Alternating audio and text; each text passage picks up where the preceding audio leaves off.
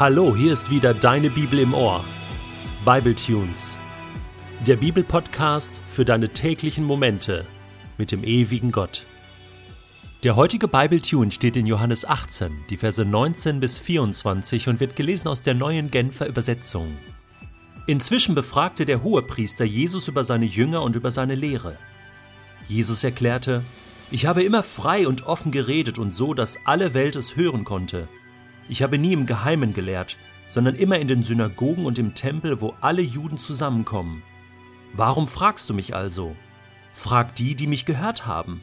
Sie wissen, was ich gesagt habe. Empört über diese Worte schlug ihn einer der Gerichtsdiener, die dabei standen, ins Gesicht und sagte Wie kannst du es wagen, dem hohen Priester so eine Antwort zu geben? Jesus entgegnete Wenn an dem, was ich gesagt habe, etwas Unrechtes war, dann beweise es. Wenn ich aber nichts Unrechtes gesagt habe, warum behandelst du mich so? Hannas ließ Jesus daraufhin gefesselt vor den hohen Priester Kaiaphas bringen.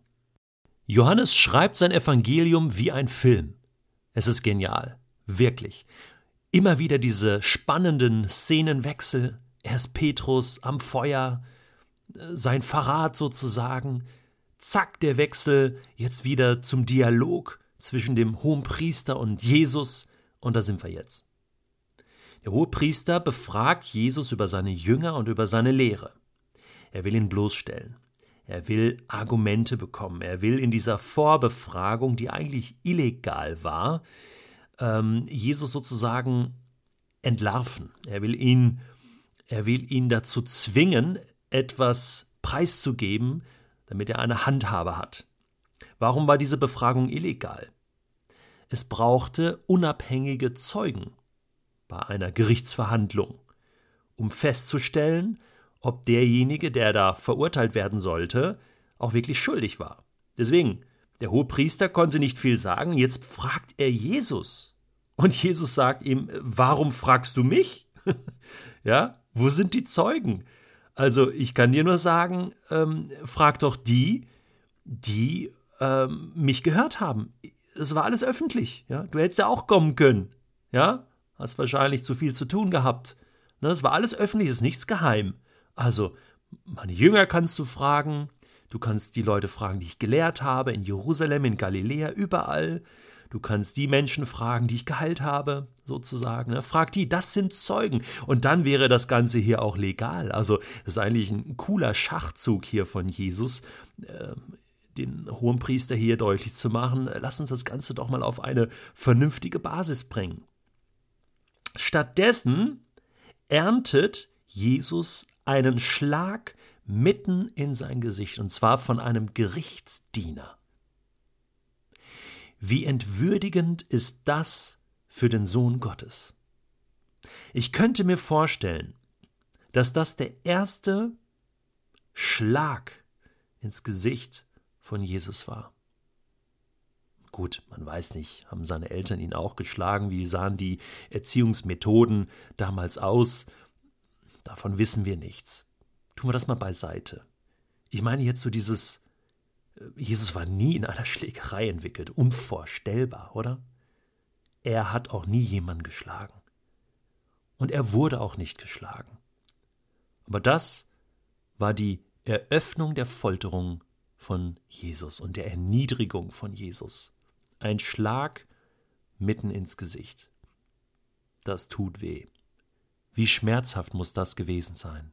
Und wenn du schon mal Schläge oder irgendeine Strafe bekommen hast für etwas, was du nie getan hast, dann weißt du, wie sich das anfühlt. Dann weißt du, wovon dieser Bibeltext hier redet. Und jetzt kommt es zu dieser unglaublich wichtigen Situation, wo sich beweisen muss, ob das, was Jesus all die Jahre gelehrt hat, auch wirklich stimmt. Ob er das auch wirklich selber lebt.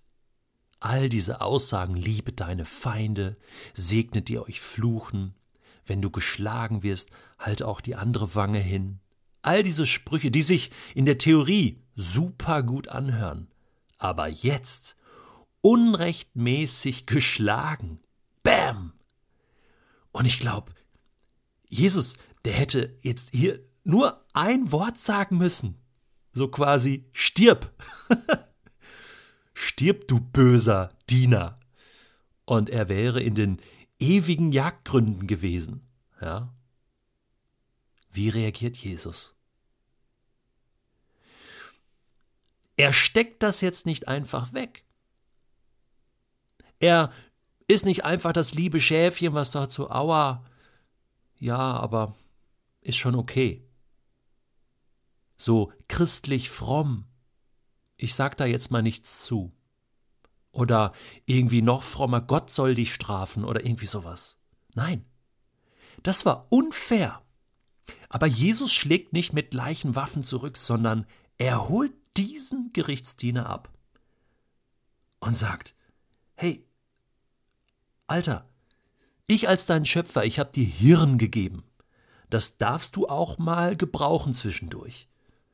Und überleg doch mal, ob ich etwas Unrechtes getan habe. Wenn ja, okay, dann kannst du mir auch mal eine scheuern. Aber wenn nicht, warum schlägst du mich? Warum behandelst du mich so? Das ist nicht richtig. Und indem er nicht zurückschlägt oder auch mit Argumenten, er war ja gefesselt, konnte ja nicht schlagen. Gut, er hätte ihm eine Kopfnuss geben können oder irgendwie sowas oder treten, keine Ahnung, aber indem er auch mit Worten nicht zurückschlägt, sondern ihm eine Chance gibt, nachzudenken, entlarvt er ihn. Ist das nicht eine geniale Strategie, um die Spirale des Bösen zu durchbrechen? Ja, Jesus steckt diesen Schlag ein und antwortet intelligent und öffnet eine Tür, um dem Gerichtsdiener eine Möglichkeit zu geben, das nächste Mal anders zu handeln.